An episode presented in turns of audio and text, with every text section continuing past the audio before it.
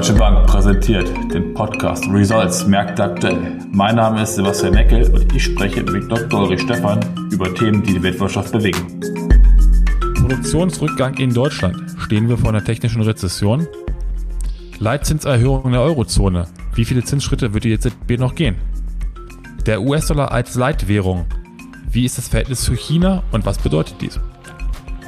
Wahlergebnisse in der Türkei. Welchen direkten Einfluss auf die türkische Wirtschaft hat dies? Und zu guter Letzt Indien. Weiterhin the next big thing? Ja, Uli, lass uns heute wieder mit Deutschland anfangen. Ähm, nachdem wir darüber gesprochen haben, dass die Exporte und die Industrieaufträge rückgängig waren in Deutschland, gab es jetzt im März äh, auch rückgängige Zahlen bei der Produktion, was jetzt nicht wirklich eigentlich überraschend gewesen ist. Allerdings war der Rückgang so stark wie seit einem Jahr nicht mehr.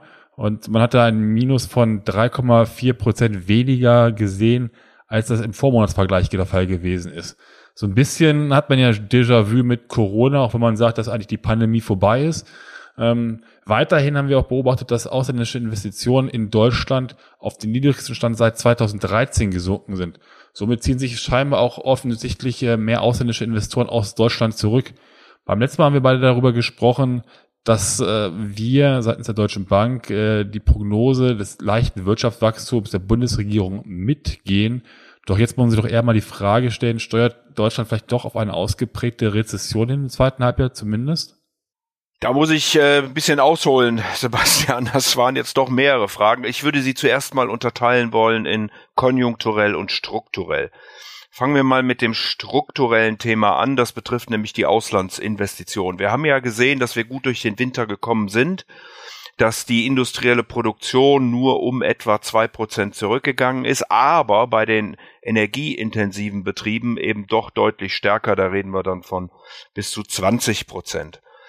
Ähm, das wirkt natürlich wie alle anderen Standortfaktoren dann auf die Unternehmen, auf deren Investitionen und wir erleben schon seit einigen Jahren, dass wir in äh, verschiedenen Sektoren einen rückläufigen Kapitalstock haben, bedeutet, dass die Abschreibungen höher sind als die Neuinvestitionen. Ähm, und dieses Bild, was du gerade ansprachst, der ausländischen Direktinvestitionen zeichnet eben ein ähnliches Bild. Äh, deutsche Unternehmen gehen nach wie vor ins Ausland. Hier hat es im letzten Jahr ein Plus gegeben von acht Prozent aber ausländische Unternehmen eben deutlich weniger in Deutschland, so dass auch deren Kapitalstock hier sinkt. Das ist ein strukturelles Problem, was zu den Standortfaktoren gehört. Und da müssen wir insgesamt an die Standortfaktoren ran. Kommen wir zum konjunkturellen Thema. Äh, das betrifft sozusagen das Hier und Jetzt. Und wo stehen wir denn? Wir haben im vierten Quartal des letzten Jahres ein rückläufiges Bruttoinlandsprodukt ge äh, gehabt. Wir haben in der ersten Schätzung für das erste Quartal eine Null gesehen. Und mit den Daten, die wir jetzt haben über Produktion, über Export, äh, aber auch über den Einzelhandel und ähm, die Auftragseingänge, die dann auch ins zweite und dritte Quartal natürlich wirken, sieht es so aus, dass das erste Quartal wahrscheinlich negativ wird oder dass zumindest die die deutliche Möglichkeit besteht, dass wir ein negatives erstes Quartal bekommen, dann in der äh, ersten Revision dieser, er, dieser ersten Schätzung mit Null, die wir schon gesehen haben. Damit äh, läge eine technische Rezession über den Winter vor. Das ist noch nichts Dramatisches, aber es wäre also eine, eine technische Rezession. So, die Frage, die dann zu stellen ist, ähm, wie geht das weiter im zweiten, dritten, vierten Quartal? Wir erwarten nach wie vor ein kleines äh, Plus für das Gesamtjahr. Man könnte also sozusagen von der schwarzen Null reden. Auch die europäische ähm, Kommission hat gerade neue äh, Wachstumsprognosen herausgegeben, hat sie sogar leicht angehoben auf äh, für 2023 auf knapp über ein Prozent. Das mag für die EU insgesamt äh, auch etwas optimistisch sein.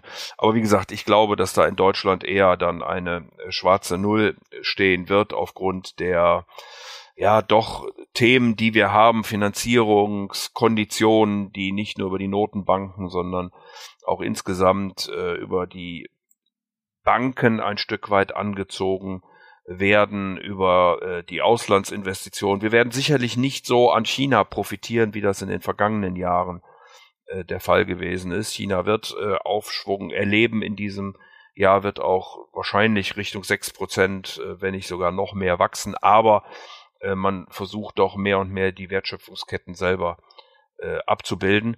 Also vor dem Hintergrund technische Rezession äh, über den Winter, schwache Erholung äh, über das Gesamtjahr, insgesamt wahrscheinlich eine schwarze Null. Und äh, die strukturellen Probleme, die müssen wir ganz dringend nach vorne angehen, um unser Potenzialwachstum anheben zu können.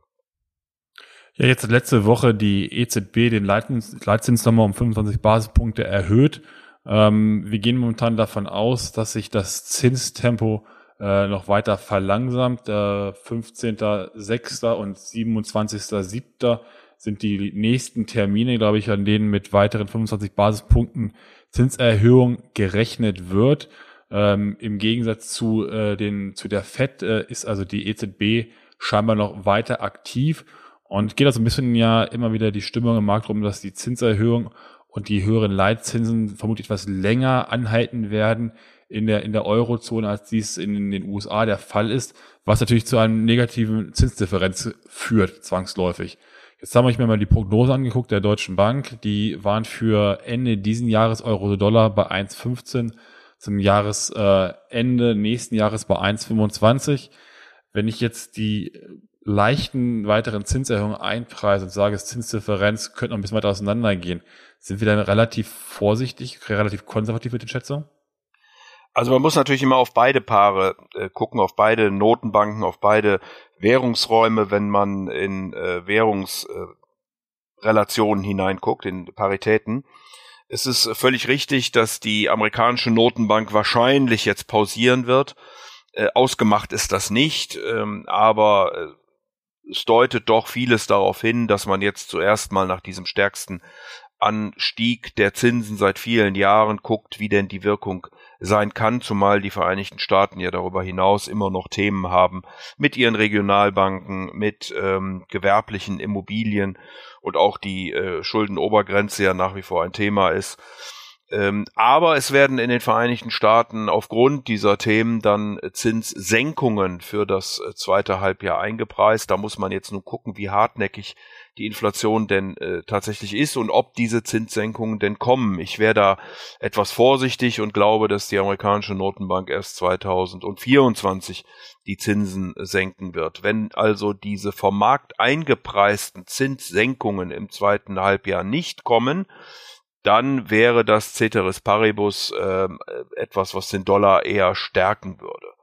Auf der anderen Seite hast du richtigerweise die Europäische Zentralbank angesprochen, die ähm, wahrscheinlich wohl noch zwei Zinsschritte machen wird. Der Markt preist so ein bis zwei im Moment ein. Ich glaube, dass das Risiko sogar besteht, dass sie noch etwas mehr machen muss, also über die äh, 3,75 für die Einlagensätze die 4,25 für den Hauptrefinanzierungssatz hinausgehen äh, wird müssen, ähm, Richtung 4% Einlagen, 4,5 Hauptrefinanzierungssatz.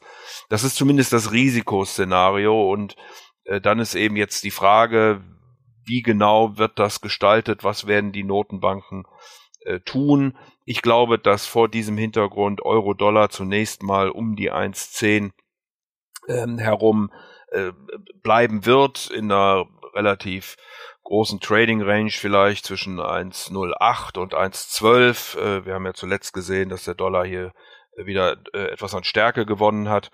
Äh, bevor man denn dann sieht, was die Notenbanken wirklich tun wollen, äh, vielleicht auch wieder eine Forward Guidance gehen und äh, dann sollte auf mittlere Sicht der Dollar wahrscheinlich etwas schwächer gehen, also tatsächlich Richtung äh, 1,15, 1,20.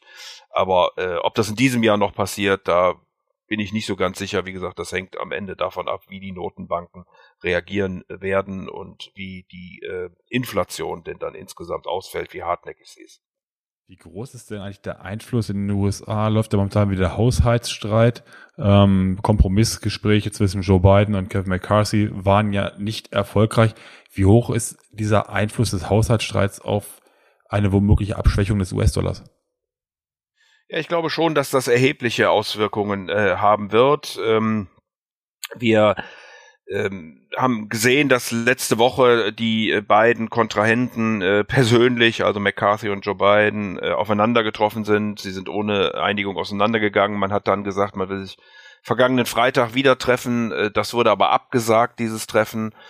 Ähm, US Treasury, also das Finanzministerium, spricht davon, dass man Anfang Juni kein Geld mehr zur Verfügung haben wird. Also dann äh, läuft man sozusagen wirklich in diese Debt Ceiling hinein, die ja eigentlich schon erreicht worden ist im Januar diesen Jahres und man sich im Moment mit buchhalterischen, äh, in Anführungsstrichen, Tricks äh, hilft, noch äh, zahlungsfähig zu sein. Ähm, das wäre natürlich ein echter Schock äh, für die Märkte, wenn hier die Amerikaner ähm, in Anführungsstrichen zahlungsunfähig werden. Ich glaube nicht, dass sie am Ende einen wirklichen Default hinlegen werden. Äh, typischerweise lässt man ja dann zuerst mal die Nationalparks geschlossen und äh, versucht, äh, verschiedene Tätigkeiten einzuschränken, aber ähm, das wird schon äh, Thema sein und kann eben zu doch auch Turbulenzen an den Märkten, auch an den Währungsmärkten führen. Ähm, da kann man einfach mal auf die äh, Kreditausfallversicherung der USA gucken. Ähm, diese Kreditausfallversicherungen sind so teuer geworden, wie sie nicht waren bei der großen Finanzkrise oder bei Corona. Und das zeigt schon eine gewisse Nervosität am Markt. Ja, Uli, äh, ich werde dich heute weiter nerven mit dem US-Dollar. Äh, und zwar geht es jetzt in der nächsten Frage so ein bisschen Richtung die Stellung des US-Dollar als äh, weiterhin als Leitwährung. Du hast vorhin angesprochen, China dieses Jahr erwartet wohl 6% Wirtschaftswachstum. Äh, man geht davon aus, dass China relativ bald die USA als größte Wirtschaftsmacht ablösen wird. Äh, und China arbeitet ja immer schon fleißig daran, den Yuan noch besser in Stellung zu bringen, große Währungsswap-Geschäfte mit südamerikanischen Ländern, afrikanischen Ländern etc. pp. Es ist ja so, dass die Leitwährung normalerweise ja die Währung ist des wirtschaftsgrößten Landes, was bislang ja die USA gewesen sind. Glaubst du, dass es ähm, relativ bald zu einer Art Ablösung des US-Dollar als Leitwährung kommen könnte? Also zuerst mal sind wir im Bruttoinlandsprodukt zwischen den USA und China doch noch ein ganzes Stück ähm, auseinander, mehr als eine ganze Bundesrepublik Deutschland äh, zum Beispiel. Wir reden in den USA von einem Bruttoinlandsprodukt von etwa 24 Billionen US-Dollar. In China sind wir bei 18 Billionen. Also das äh, wird jetzt nicht morgen oder übermorgen passieren, aber ja, die Wachstumsraten sind im Grundsatz in China äh, höher und äh, es kann gut sein, dass die, äh, dass die Chinesen die Vereinigten Staaten da jetzt in den nächsten Jahren irgendwann einholen und überholen werden. Äh, es ist auch richtig, äh, dass äh, beispielsweise die Sanktionen gegenüber Russland und die Diskussion, die wir vor 15 Monaten, als wir alle Experten äh, für SWIFT wurden, äh, geführt haben, nicht wirklich äh, das Vertrauen einiger Länder in äh, die Politik, in die amerikanische Politik, in die amerikanische Wirtschaft, äh, äh, Währung, Entschuldigung, gestärkt haben, sondern dass hier doch viele Länder diversifizieren. Äh, das sieht man beispielsweise auch an den Goldkäufen, die wir in den letzten Monaten von Notenbanken gesehen haben. Ah, ist durchaus ein großes Aber.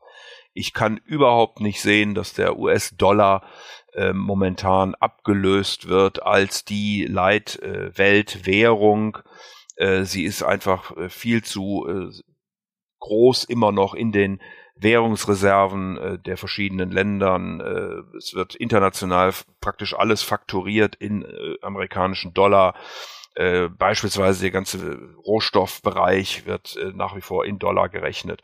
Und da kann ich also auf absehbare Zeit, ich will nicht ausschließen, dass das irgendwann mal passiert, aber auf absehbare Zeit kann ich da nicht erkennen, dass der US-Dollar abgelöst werden wird.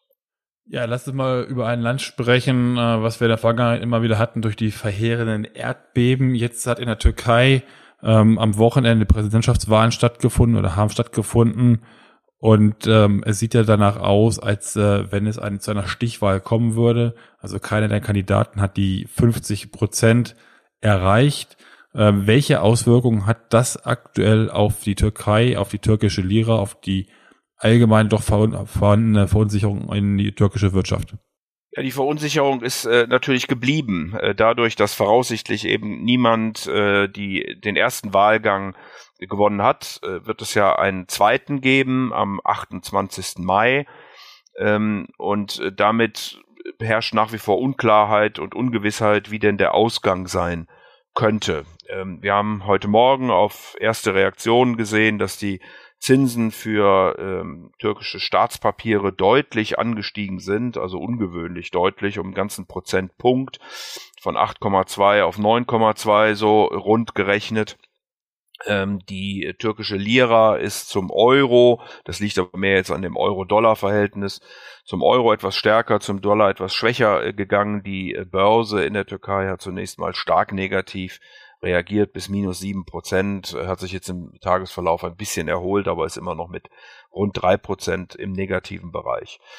Ähm, offensichtlich äh, ist die Börse da unentschlossen, wie denn dann dieser zweite Wahlgang ausgeht. Es war ja auch eng und äh, es bleibt sicherlich auch äh, spannend hier.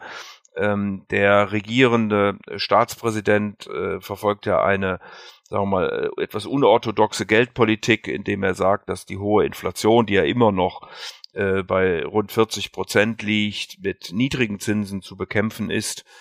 Ähm, Insgesamt im Wahlkampf war aber die Rede nicht so stark von Wirtschaftspolitik. Insofern äh, rätseln natürlich auch hier die Märkte, wie denn dann die Wirtschaftspolitik äh, äh, ja, von Erdogan wird es wahrscheinlich klarer sein in Zukunft.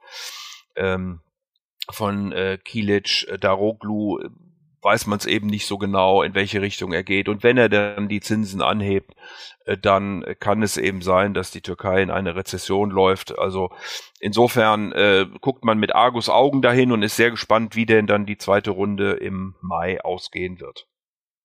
Ja, lass uns zu guter Letzt bitte nochmal Richtung Indien gucken. Ähm, Indien hat ja jetzt China als bevölkerungsreichstes Land der Welt überholt. Ähm, und im Grunde Indien wird ja schon, schon längere Zeit von den USA, auch von westlichen Ländern immer als the next big thing bezeichnet.